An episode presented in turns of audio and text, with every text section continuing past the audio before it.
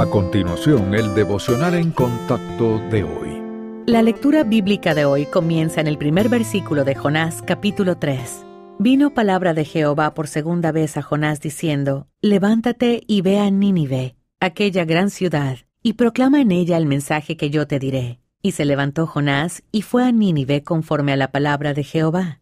Y era Nínive ciudad grande en extremo, de tres días de camino. Y comenzó Jonás a entrar por la ciudad, camino de un día, y predicaba diciendo, De aquí a cuarenta días Nínive será destruida. Y los hombres de Nínive creyeron a Dios, y proclamaron ayuno, y se vistieron de cilicio desde el mayor hasta el menor de ellos. Y llegó la noticia hasta el rey de Nínive, y se levantó de su silla, se despojó de su vestido, y se cubrió de cilicio y se sentó sobre ceniza. E hizo proclamar y anunciar en Nínive, por mandato del rey de sus grandes, diciendo, Hombres y animales, bueyes y ovejas, no gusten cosa alguna, no se les dé alimento ni beban agua, sino cúbranse de silicio hombres y animales, y clamen a Dios fuertemente, y conviértase cada uno de su mal camino, de la rapiña que hay en sus manos. ¿Quién sabe si se volverá y se arrepentirá Dios, y se apartará del ardor de su ira y no pereceremos?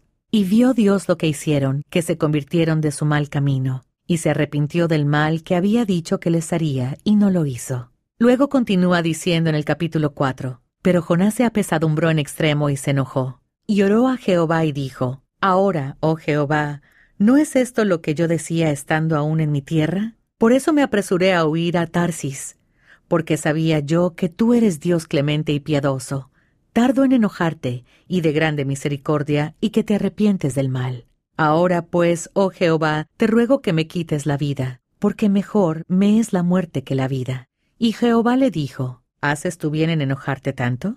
Y salió Jonás de la ciudad y acampó hacia el oriente de la ciudad, y se hizo allí una enramada, y se sentó debajo de ella a la sombra, hasta ver qué acontecería en la ciudad. Y preparó Jehová Dios una calabacera, la cual creció sobre Jonás para que hiciese sombra sobre su cabeza y le librase de su malestar. Y Jonás se alegró grandemente por la calabacera. Pero al venir el alba del día siguiente, Dios preparó un gusano, el cual hirió la calabacera y se secó. Y aconteció que al salir el sol, preparó Dios un recio viento solano, y el sol hirió a Jonás en la cabeza y se desmayaba, y deseaba la muerte, diciendo, Mejor sería para mí la muerte que la vida. Entonces dijo Dios a Jonás, ¿Tanto te enojas por la calabacera? Y él respondió, Mucho me enojo, hasta la muerte. Y dijo Jehová, ¿Tuviste tú lástima de la calabacera en la cual no trabajaste, ni tú la hiciste crecer? Que en espacio de una noche nació, y en espacio de otra noche pereció.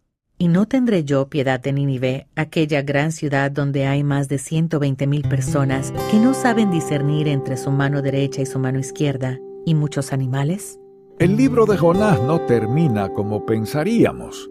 Desde el vientre de un pez, Jonás se comprometió de nuevo con el propósito de Dios, pero más tarde admitió que no quería el trabajo y Dios reprendió su egoísmo. Jonás fue enviado a los ninivitas, que eran una amenaza para el pueblo judío. El renuente profeta temía que si estos enemigos se arrepentían, su misericordioso Dios no los destruiría. Jonás confesó que quería ver a los ninivitas aniquilados. Por eso me apresuré a huir a Tarsis para evitar su salvación. A veces nos resistimos a la voluntad de Dios porque no nos gusta el posible resultado de la obediencia, o como Jonás, nos enfocamos en nuestros propios deseos y comodidades y perdemos de vista lo que es importante de verdad.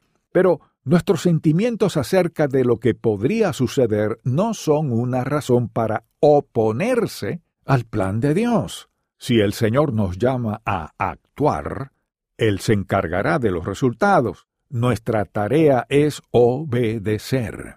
¿Qué deseo egoísta le impide obedecer al Señor? Tal vez usted esté demasiado enojado con su cónyuge para tratar de arreglar su matrimonio o demasiado herido para aceptar con agrado el arrepentimiento de alguien que le lastimó. Pero los cristianos no debemos ser gobernados por los sentimientos. La obediencia es lo que se requiere y sus bendiciones pueden sorprenderle.